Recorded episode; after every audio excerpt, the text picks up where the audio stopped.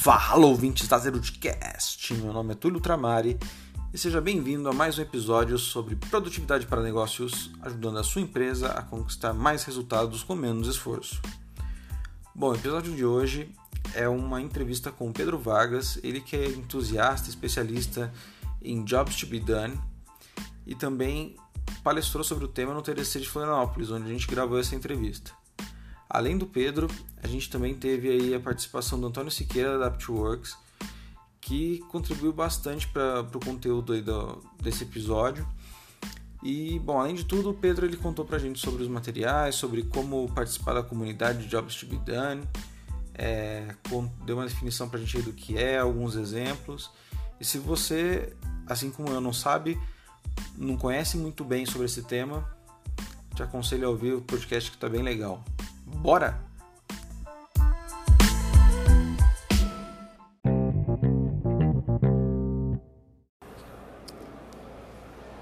Bom, então começando aqui com Pedro Vargas, nosso convidado, a gente vai falar hoje sobre Jobs to be Done, que inclusive foi a, a palestra dele aqui no TDC. Tá? Estamos no TDC, então esse barulho em volta é por causa do evento está aqui de, de, comentarista aqui do meu lado também está o, o, Antônio Siqueira, lá do podcast que a gente gravou sobre Lean Change. E, bom, para começar, vou pedir para o Pedro se, se apresentar. Vamos lá. O é Valeu, eu sou o Pedro, trabalho hoje na Nuvem Shop, que é uma plataforma de e-commerce que está presente na América Latina. Eu sou da área de research, de pesquisa. Aqui dentro a gente está alocado dentro de produto, e já faz um pouco mais de um ano que a gente está utilizando e aplicando a teoria de Jobs to be Done, né, que foi novidade para muita gente aqui no TDC, pelo que a gente conseguiu puxar. E estou aqui para compartilhar algumas coisas com vocês. Legal. Bom, pedi para o Antônio também se, se apresentar, apesar de que o senhor já deve ter ouvido outro episódio lá com você, mas se apresente de novo, por favor. Fala pessoal, meu nome é Antônio Siqueira, Trabalho na AdaptWorks, sou Agile Coach e instrutor e tive o prazer de conhecer o Pedro aqui ontem na sala dos palestrantes para a gente discutir mais sobre esse tema que é novidade no Brasil e sempre interessante a gente conhecer, aprender mais. Até para quem também for agilista e estiver ouvindo esse podcast, né, sempre bom conhecer novas técnicas para produtos, porque grande parte do nosso trabalho, né, é poder ajudar gerentes e POs. Eu diria até mais, né? Descomplicar um pouco os processos que existem e dar um pouquinho mais de, de claridade, clareza para a gente conseguir chegar no cliente, né? De uma forma mais eficiente. Exato. Lá na, na Vargas, inclusive, a gente costuma dizer que o Agile Coach lá ele age em processos, pessoas, produtos e desses três P's a gente inclui mais um P que é a performance, né? A gente quer colocar performance para todas esses, essas áreas. Então, bom, começando a, a pergunta, né? O que, que é o Jobs to be Done aí? Para que, que serve isso? Como, como, você, melhor... como eu consigo instalar isso? eu acho é? que é a melhor forma de começar mesmo, compartilhando um pouquinho mais sobre o que, que é Jobs to be Done. Né? Geralmente as pessoas falam que Jobs to be Done é uma teoria, é uma metodologia, é uma, enfim, uma estratégia de pesquisa eu gosto muito de utilizar a palavra mindset, por mais que seja uma palavra é, popularizada de uma forma é, é exagerada, exagerada né? hoje em dia, porque uma vez que você, falei isso muito na palestra hoje, mas uma vez que você coloca as lentes de Job to be done, as coisas começam a tomar uma nova forma, né? Você vai começar a enxergar a concorrência da sua empresa, a sua própria concorrência, né? Passar no shopping e ver as lojas com uma cara diferente, então é muito isso. Se a gente for pegar a tradução literal de Jobs to be done, nada mais seria do que trabalhos a serem feitos, ou como é muito utilizado na comunidade latina, né, que fala espanhol, uh, necessidades a serem satisfeitas. Né? Eu gosto dessa segunda, mas eu prefiro chamar de Jobs to be done. Basicamente, tem três pontos que definem muito bem Jobs to be done, que é a necessidade, né, a evolução, o caráter evolutivo e a resolução de um problema. Então, um exemplo que eu né, posso dar agora, né, bem real, inclusive a gente está aqui numa mesa discutindo toda essa situação. É, eu estou usando um tênis né? Eu tô com uma camisa social, apresentei a palestra, mas eu tô usando um tênis mais despojado, mais casual. Qual que foi o meu objetivo ao usar esse tênis? Né? Parecer casual e me conectar com mais pessoas. Né? Eu não usei ele simplesmente porque Achou ele estava na minha né? frente. Não, assim, eu pensei por trás como que eu queria que as pessoas me vissem, né? Me vissem que eu sou uma pessoa é, é, um ser humano, que eu estou aqui para trocar ideia, que eu não sou aquele tipo de palestrante que está longe das pessoas. Então tem toda uma estratégia por trás e essa estratégia a gente aplica no dia a dia. Né? E aí já deixa até um, um, uma breve reflexão para as pessoas, qual que foi o último produto ou serviço que vocês contrataram e qual necessidade esse produto ou serviço está desempenhando na vida de vocês. Né? E a gente consegue pensar muito a partir daí, acho que agora a gente consegue desmembrar essa reflexão em alguns pontos, né? Ah, então legal. Essa parte que você, com essa explicação sua sucinta, eu entendo então que é, é basicamente é, é, perguntar os porquês ali do, do que as pessoas estão fazendo ou do que elas estão consumindo, né? Então o que, o que e o porquê que ela está ela tá usando aquilo para ela. Exatamente. Acho que a, o porquê é muito aliado né, nessa fase de investigação, de adequação e formatação de um produto ou um serviço. Né? Por várias vezes a gente vê empresas, pessoas, profissionais perguntando se estão gostando do produto, se estão gostando, se estão satisfeitos com o serviço, mas eles não perguntam qual foi a última vez que teve um problema, qual foi a última vez que você é, é, ficou triste, né, utilizando o produto ou serviço, o que, que aconteceu, quando que você ficou feliz, né, o que, que faria você deixar de, de utilizar esse produto ou serviço. Então, esse tipo de, de expertise, de pesquisa, de pergunta, é, eu ainda vejo uma lacuna dentro da, do mercado brasileiro, na tecnologia, claro, que é onde eu estou mais envolvido, mas em outros nichos fora a tecnologia ainda mais assim. Então sim, o porquê ele é um grande aliado nisso.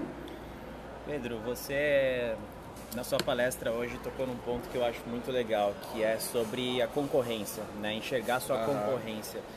Então, já participei de projetos com mobile, né? onde a gente começava a enxergar naquela época que a nossa concorrência eram todos os aplicativos da loja, porque estava hum. numa fase ainda que a memória interna do celular era muito ruim, então uhum. em média tinha uma pesquisa ali que 15 aplicativos ficavam instalados no, no mobile do brasileiro, né? E ainda então, disputando atenção. Disputando, então a gente estava disputando atenção com o Facebook, com o Instagram, claro. né? Não e ainda temos diretos. e ainda temos dispositivos móveis que têm uma memória muito, né, é, aquém do mercado. Né? Tem pessoas aí com mais idade, geralmente, por uma última pesquisa que eu vi, elas têm celulares e smartphones com memória muito baixa. Então, ainda esse tipo de questionamento faz sentido. Né? No nível menor, mas ainda faz. Eu achei legal também na, na sua apresentação, que é o exemplo lá do, do milkshake, né? Sim. Que você usou lá. E esse, assim, basicamente quando eu vou pedir para você contar também o que que, que acho que, que seria legal você contar o que que você entendeu assim o que que, você entendi. tirou dessa história o que que você consegue compartilhar com a galera assim? Cara, eu vou pedir para você explicar primeiro aí eu vou falar o que eu entendi mas assim, bora, assim ó, basicamente bora, bora. eu vou dar, vou dar um briefing só do que eu em geral que dependendo da necessidade da pessoa uhum. ela vai conferir é, você vai competir igual falou o Antônio falou do aplicativo você vai competir com coisas que às vezes não são da mesma classe de, de produto que, que você. Então, de repente, você está lá, sei lá, é, pensando em comprar, em vender seu celular, o seu celular ele está disputando com um notebook.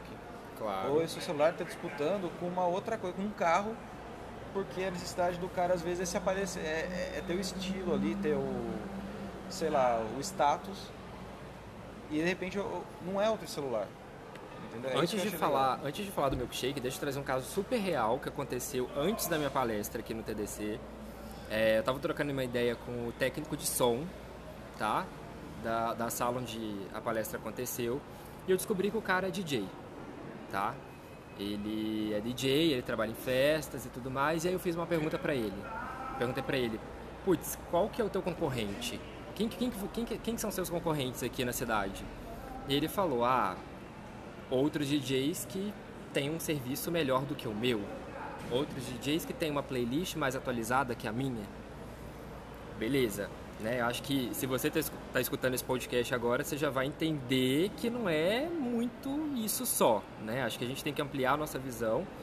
E quando eu comecei a fazer perguntas para ele, ele foi começando a entender que o concorrente dele pode ser um Spotify da vida, pode ser uma Apple Music, pode ser o filho que sabe tocar piano, pode ser a irmã que sabe tocar saxofone, enfim, várias outras coisas, né? Ou até nem coisa ligada à música, né? Qual é a necessidade da pessoa? Animar uma audiência, animar um público? Então, sei lá, contratar um grupo de teatro, né? Então, um palhaço, Cara, infantil, assim. E aí eu fui jogando essas perguntas para ele, ele falou, putz, verdade, quando a gente entende né, a real necessidade do cliente, a gente vê que o cliente ele pode deixar de utilizar meu serviço por várias outras coisas, não só por um outro DJ que tenha um serviço muito melhor que o meu.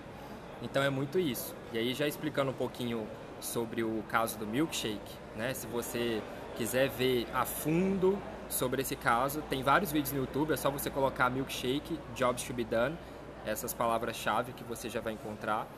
Mas é uma história né, de pesquisa, de, de negócio, muito popularizada pelo Clayton Christensen, que é um guru de jobs to be done, enfim, está super ligado a Harvard, a Harvard Business Review. E o cara simplesmente contou que tinha uma rede de fast food é, nos Estados Unidos que estavam com a venda de milkshake é, não tão boa quanto esperado, né, não tão dentro da meta, e eles começaram a investigar com os clientes como que esses produtos, no caso os milkshakes, poderiam ser melhores. Né? Então eles perguntavam, é, putz, como que o, o, o, milkshake de chocolate, de morango, de baunilha é, é, pode ser melhor? E as pessoas falaram, ah, eu quero um pedaço de cookie, ah, eu quero um pedaço de morango, ah, eu quero um, um, um não sei, um chocolate dentro, enfim, várias coisas. Eles atacaram esses problemas né, que eles viram nessa pesquisa, entre aspas, vou assim chamar, e o resultado foi que a venda de milkshakes não aumentou, né, ficou aquela mesma coisa, porque posteriormente eles descobriram que a necessidade das pessoas com milkshake era outra, né? Pegando assim uma expressão bem de dia a dia, o buraco era bem mais embaixo, porque as pessoas é, compravam primeiro o milkshake antes das 8 horas da manhã. Geralmente depois do milkshake elas entravam no carro, né, dirigiam até o trabalho ou levavam o filho para a escola, enfim, tinham várias funções ali. E eles escolheram, escolhiam o milkshake justamente porque era fácil de pegar, não sujava a mão, né? E dava uma sensação muito rápida de saciedade. As pessoas se sentiam cheias depois de tomar esse milkshake. E aí, quando eles entenderam essas necessidades, eles foram vendo que os concorrentes dessa rede de fast food para esse produto específico, naquele momento, eram vários. Poderia ser uma banana, poderia ser uma maçã, poderia ser uma barra de cereal, poderia ser qualquer coisa que as pessoas se alimentassem.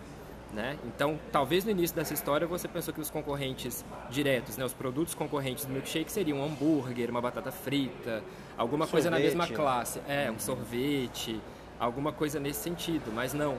Né? Então, quando essa empresa entendeu real a, a, a real necessidade né, dos seus clientes em comprarem esse produto, eles começaram a direcionar a campanha, a direcionar a comunicação para isso. Então, isso cria uma conexão muito mais forte com as pessoas. Né? Quando você entende, enfim, tem empresas fazendo isso muito bem no Brasil.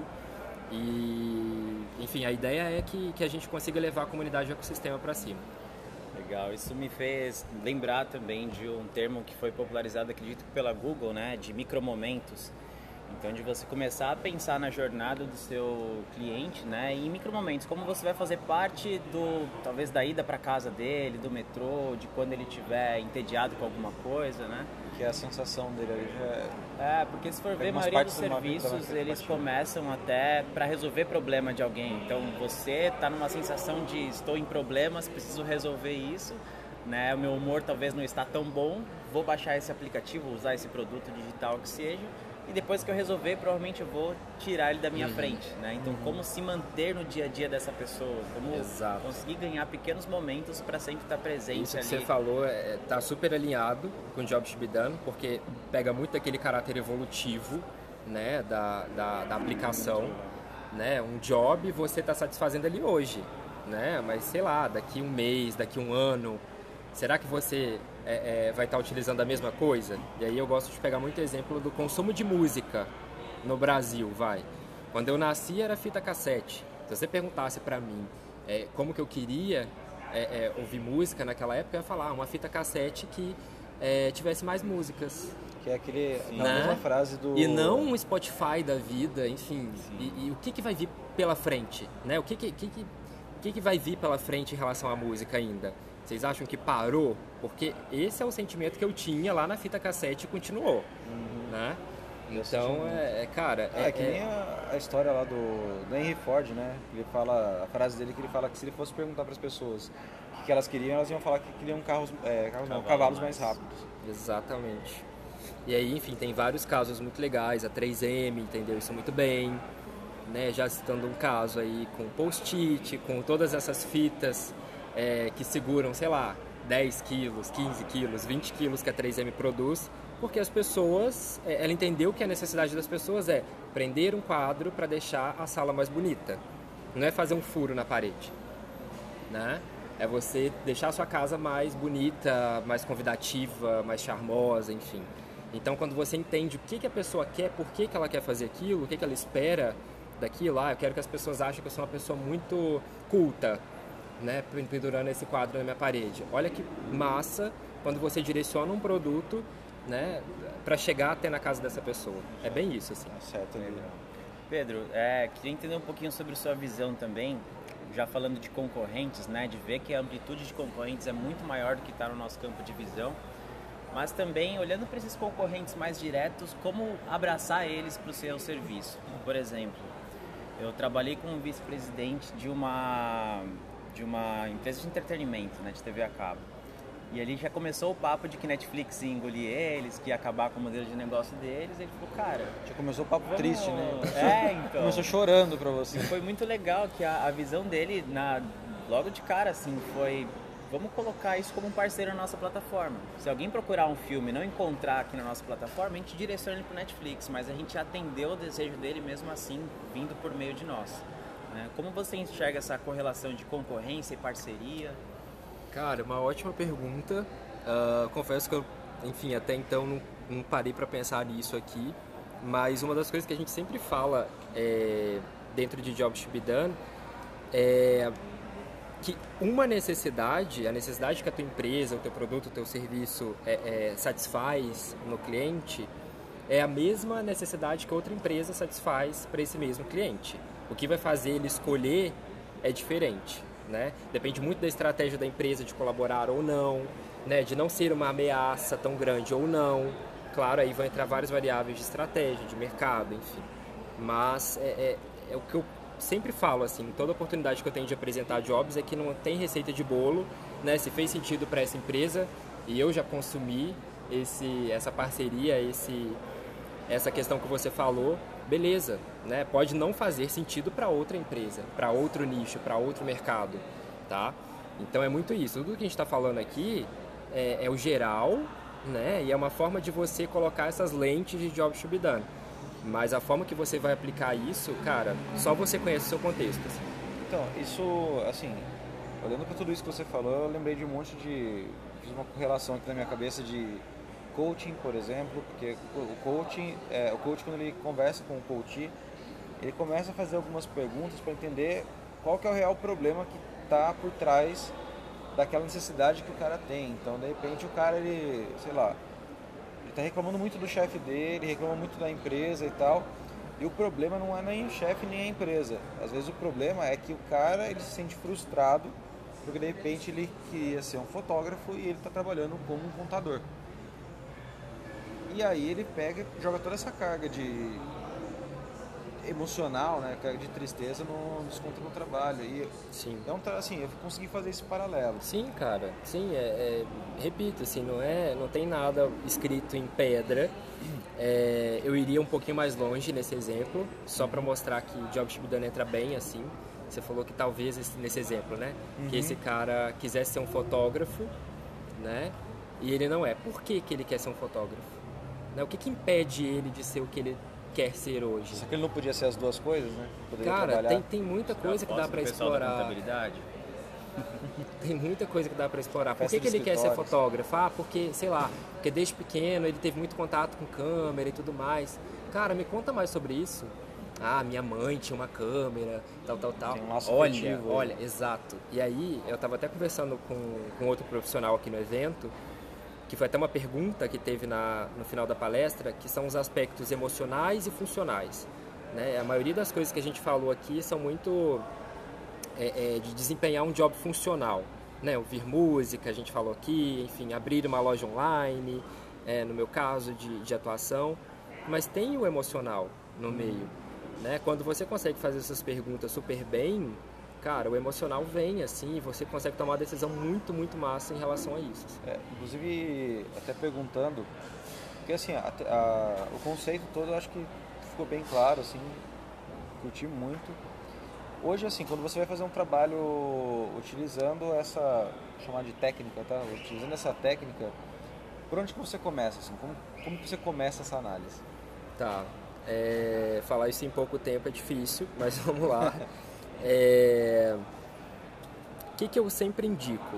Que tenham pessoas destemidas para fazer isso dar certo, assim. Então, é uma, um, mindset, uma teoria, como eu falei lá no início, uma metodologia, como você quiser chamar, que requer uma pesquisa qualitativa, tá? Requer você falar com o seu cliente, requer você falar com pessoas, né? Para você conseguir tirar isso dela. Então, o primeiro ponto é você sair da tua zona de conforto e falar com o teu cliente.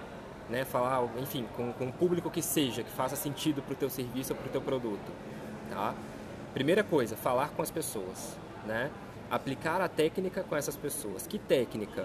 Né? Tem várias perguntas, várias coisas, algumas já até falei aqui. Você tentar puxar o que, que faria essa pessoa deixar de usar o seu produto. Tenta focar mais em experiências e menos em satisfação. Né? Qual foi a última experiência legal que você teve com isso? Né? Você compartilhou, quando você comprou esse produto, você compartilhou com alguém que você comprou? Como que foi a reação dessas pessoas quando você compartilhou? Então tem muita coisa que a gente deixa de perguntar e foca somente ali na satisfação. Ah, tá ótimo o produto. Tá, mas né, que benefício ele está gerando para você? Então o primeiro ponto aí seria conversar com esses clientes e com essas pessoas. Eu teria, eu teria também, é, eu acho que você comentou também na palestra, aquela parte de fazer as perguntas baseadas em métricas, né? Então, quantas vezes você usou na semana, em que momento? Sim, sim. É, é bom focar bastante em situações, né? Então, esse, esse iniciozinho de pergunta é bem famoso, que é me conte a última vez que você teve que utilizar esse produto. Sei lá, vou pegar o meu caso do tênis. Ah, eu fui com o meu tênis para um shopping, né? Então você já começa a ver a aplicação do teu produto no dia a dia desse cliente. Né? Talvez você designou esse, esse tênis, esse produto para uma outra coisa e ele está usando de outra forma. Uhum. Você tem uma oportunidade aí que você não viu antes. Uhum. Né? Então é muito isso assim. Então além de você conversar, você tem que aplicar esse tipo de pergunta mais, enfim, para algumas pessoas pode ser mais complexas, mas depois que você vai atingindo a maturidade, claro, no início, vou compartilhar, eu errava muito. Eu fazia muita pergunta ligada à satisfação porque a gente está muito condicionado para isso. Tá? A gente coloca muito viés na pesquisa ainda, a gente cria soluções na nossa cabeça e tenta compartilhar com as pessoas indiretamente, mas depois que a gente vai ganhando maturidade, tendo feedback, é muito importante, né, se você puder, claro, fazer com mais uma pessoa esse tipo de conversa, né, que a pessoa pode ter insights que você não tem, né, e uma coisa que eu sempre apliquei, assim, a gente sempre tenta fazer é vídeo chamada mesmo, assim com o cliente. Claro, né, dependendo do nicho, estava conversando com uma empresa que está ligada à agronomia. Né? Então, os principais clientes são pessoas que estão na zona rural. Então, não tem muito como fazer uma videochamada. Claro, Você liga, ter que ir lá cavalo, cavalgar até lá. Tem várias, várias, é, é, vários meios né, de você chegar, mas o mais prático é telefone. Beleza, ok. Mas no meu caso eu consegui a videochamada porque eu tiro muita coisa da videochamada. Eu tiro a expressão, expressão eu tiro a expressão. Quando eu pergunto a última vez que a pessoa utilizou, ela faz uma cara de tristeza. Então eu já sei como é que foi, sabe? Deu ruim. É, Esse então... é até o produto que a pessoa usou. É... Pô, Pedro, é, mais uma perguntinha aí que me causou curiosidade. Você até posicionou o Jobs to be Done como um mindset, como colocar, ver pela ótica do Jobs to be Done, né? E eu sempre procuro buscar o que está trazendo a base para isso tudo. Né? Se tem algum manifesto, se tem alguns princípios que guiam você dentro desse mindset, né? para isso sim se refletir em atitudes, em comportamentos, em hábitos. Existe um set aí de algumas palavrinhas que colocam restrições de como pensar? Cara, não.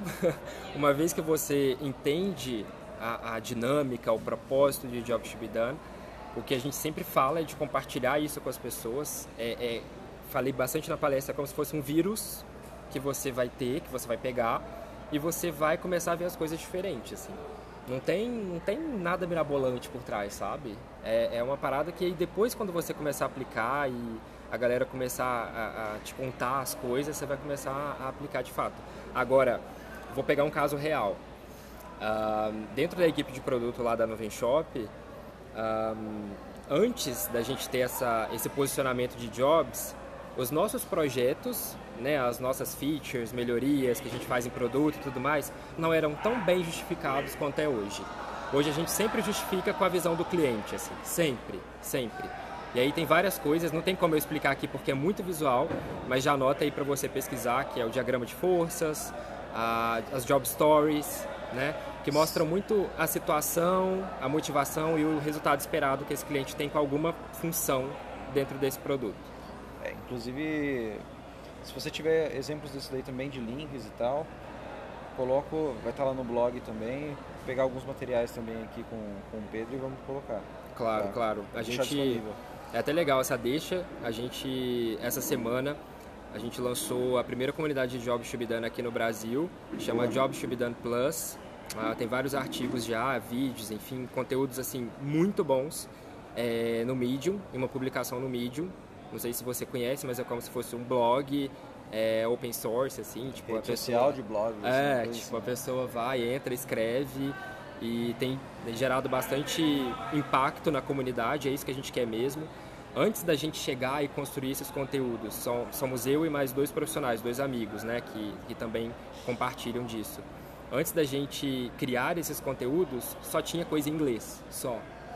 Isso e a é gente percebeu uma, uma, um desafio muito grande em trazer isso para o português, para o Brasil, para o mercado brasileiro, porque as pessoas estavam longe de Job Né? Nem todo mundo fala inglês, ou os exemplos que são dados lá não são os mesmos daqui. Demora então, um pouco então, mais para entender. Demais, demais. Então a gente tentou adaptar isso para português e, enfim, já que você está aí com certeza no celular ou no computador ou no tablet, já abre aí uma abinha no, no Safari, no Chrome, é, Job Should Be Done Plus dentro do Medium.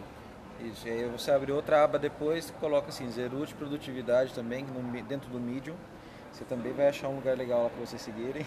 Na terceira Boa. aba dá para pesquisar sobre Change. é, aí, ó. Aí dá até pra gente fazer um conteúdo, tem. né? Junto, sim, alguma sim, coisa assim. Com certeza, eu tô na mesma jornada com o Change, né? Trazendo isso pro Brasil, traduzindo material, colocando aplicação, dando workshop, então... Bem legal. Estamos desbravando o mesmo caminho. E, Pedro, conta pra gente também o caso de... caso de desgraça. Uma coisa deu errado. Tá. Aí que você... Por que que eu sempre faço essa pergunta, né? Pra quem entrevista? Porque no LinkedIn no livro tudo funciona, uhum. tudo é colorido, tá todo mundo tirando foto sorrindo. E eu gosto de mostrar a desgraça porque a pessoa que está aprendendo, ela vai olhar e falar assim, pô, realmente isso aí pode acontecer, aconteceu. Se o cara que está me ensinando falou que aconteceu com ele, eu posso. Vai acontecer comigo também, está tranquilo e eu posso aprender. Aí tá. fala que você aprendeu também, tá? Deu a desgraça, o que, que você aprendeu? Boa, tem um erro muito comum quando as equipes de pesquisa de produtos são imaturas, né? como era o, o, meu caso quando eu comecei a aplicar Jobs to be done, é que a gente faz, a gente gera muito conteúdo, a gente gera muito descobrimento em entrevista, em conversa e a gente não canaliza isso para as equipes. A gente não dá uma forma fácil das equipes é, é, consumirem, mastigarem esse conteúdo que a gente gera. Então, um erro, vou dizer, um aprendizado muito grande que a gente teve é, no início uh, pegando a situação, né? A gente gerava muito relatório, muita coisa, né? Só que a gente não canalizava para as equipes, a gente não batia na porta dos POs e falava assim, cara, para tua área, presta atenção nisso aqui, ó. Esse descobrimento aqui tem muito a ver com, com o que você está né, trabalhando, com o que você quer trabalhar, com o que está na estratégia de produto, talvez. Então, Tem uma frase que é muito famosa dentro do business, de management, que é o simples permanece. Né? Então, talvez você focar em algo mais direcionado, mais simples, né? mais prático, pode ser melhor assim. E isso é algo que você vai ganhar com maturidade, sabe? Um outro aprendizado que a gente teve muito grande, até porque a equipe da Noven Shop é binacional, tem uma galera na Argentina, tem aqui no Brasil, é contexto, né? Não adianta nada você pesquisar, você bater na porta do teu cliente, aplicar job to be done, mas não dar contexto sobre como que é o mercado, como que é a cultura de onde você fez essa pesquisa. No meu caso, por exemplo, é, eu faço pesquisa direta para a plataforma aqui do Brasil, né, para o serviço e o produto aqui do Brasil, mas os POs são da Argentina. Então, como que eu vou virar para ele e falar que o brasileiro tem uma necessidade X Hermanos. se ele nem conhece o processo de logística do meu país? Então, prestar atenção no contexto né, também antes de você comunicar. Garantir que todos estejam alinhados e consigam consumir esse, esses descobrimentos. Assim. Mas isso vem muito com maturidade. Eu acho que hoje, se eu não tivesse passado por isso, eu não teria a, a como é que vou dizer, o start, o clique para mudar os meus processos, tá? Agora acho que pelo menos compartilhando isso alguém pode não cair na mesma no mesmo erro, né? Da hora. E assim, para quem tá, tá começando aí, gostou do, do, do, conteúdo, quer se aprofundar, lógico que vai acessar o blog, o, a comunidade que você está criando, mas o que mais que a pessoa pode usar para que material que ela pode se embasar e, e querer para querer entender mais assim, tá. sobre o Jobs to be done? São muitos materiais, tem algumas empresas que são muito referência para mim na aplicação. Tem o Intercom, que é bastante forte nisso, uma empresa americana. Tem Slack, que manda muito bem nisso, de entender o, o job. Até Slack, talvez a pessoa que esteja ouvindo isso, a gente aqui, não sei se vocês utilizam Slack, sim, acho sim, que sim. Uhum, sim. Mas um dos jobs do Slack é fazer você não se punir por conversar sobre tudo ali dentro. Exemplo, você está no Slack, mas às vezes você vai mandar um GIF para uma pessoa. Você está no Slack, mas você vai falar sobre nada, uma parada que não tem nada a ver com o trabalho, mas você não está se punindo. Por quê? Você está no Slack. Legal. Sabe? Tipo. O ambiente tá... já é descolado já. Né? É, não. O ambiente é como se fosse um ambiente de trabalho seu e que te proporciona você falar sobre tudo. Agora, se você abrir o WhatsApp e mandar um GIF, um meme por lá, você já vai falar, putz, eu deveria estar trabalhando. Você fazer isso no Slack, ele já não te passa essa, esse sentimento. Você está com o Slack aberto, você está trabalhando normal, sabe? Outro mundo, né? É outra coisa. Então, quando ele entendeu isso, cara, excelente, sabe? Do aplicativo, tudo. Então é muito isso. E tem vários artigos, vários livros, tem alguns gurus, como o próprio Clayton Christensen, tem o Alan Clement, né, que tem um Twitter bem legal com várias reflexões. Tem o Anthony, Anthony Ulwick, que ele criou um, um outro processo, uma outra metodologia chamada Outcome Driven Innovation, que é o ODI. Também sugiro você pesquisar, que tem bastante a ver com Jobs to be Done. E aí tem uma pegada mais voltada para metrificação, para, enfim, deixar isso um pouco mais quantitativo né, e uma metodologia mais embasada para você aplicar. Tem muita coisa, muito livro, e aqui no Brasil a gente está começando a construir esses conteúdos e em breve aí vão ter alguns meetups nas principais capitais do Brasil também. Isso que eu gosto, já tem a promessa, vamos estar em todas as capitais. Não, todas não, cara. Eu falei algumas. Não, eu em já todas, em já, toda, a gente quer, a gente quer, mas vamos lá. Até por sinal, se você está ouvindo o podcast, tem interesse, enfim, de fazer parte da comunidade, já aplicou algum dia ou tem vontade, quiser escrever, enfim, postar, a gente está super aberto a isso e é uma comunidade mesmo, aberta para todo mundo. Bem legal. É, bom, Vamos finalizando a, a conversa com o Pedro. Já vou passar a bola para o Pedro aqui, dizer que a gente é, gostou bastante, assim, eu particularmente fiquei bem interessado na, quando eu vi a palestra. Foi até legal poder ter um pouquinho do seu tempo aí para falar para a gente. Até te agradecer aí, Pedro, é, por ter compartilhado. E pedir para você se tem alguma mensagem que você queira deixar aí, alguma coisa você queira falar mais, fica à vontade. Legal, legal.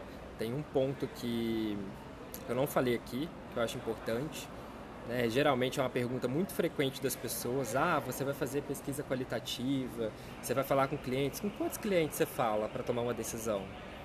Né? Então, é uma frase que é muito legal, assim, que vem bastante da cultura americana, que é Small Samples, Big Stories. Né?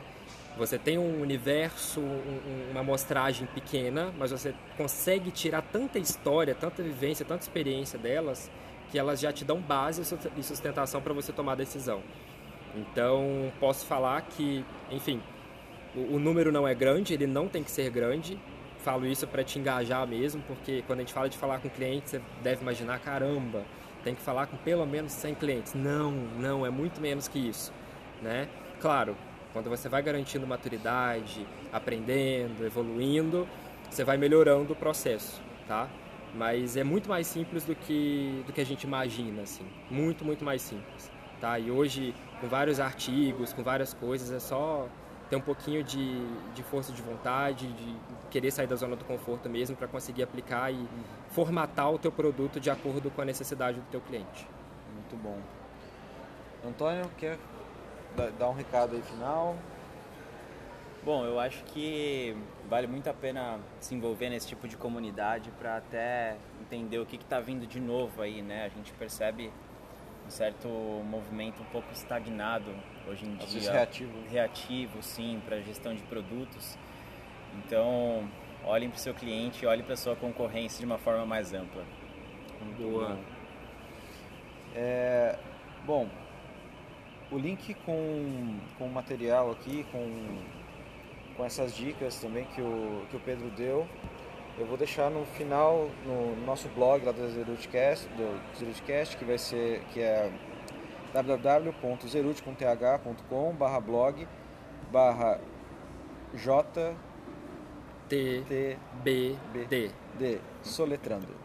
É, Eu, eu, pensei umas duas vezes antes de falar isso e eu tinha certeza que eu ia errar na soletração. Ainda bem que eu tô, tenho um profissional aqui também para nos ajudar em, em soletrar. De novo, vai lá então, fala o link que eu falo a sigla.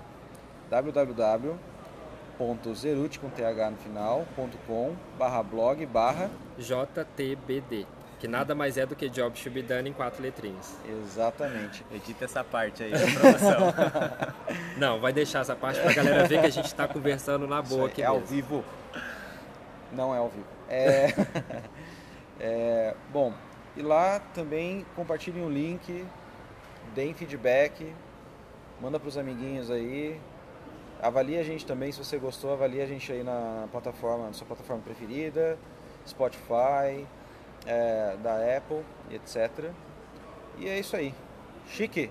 Valeu, pessoal. Obrigado. Valeu. Valeu.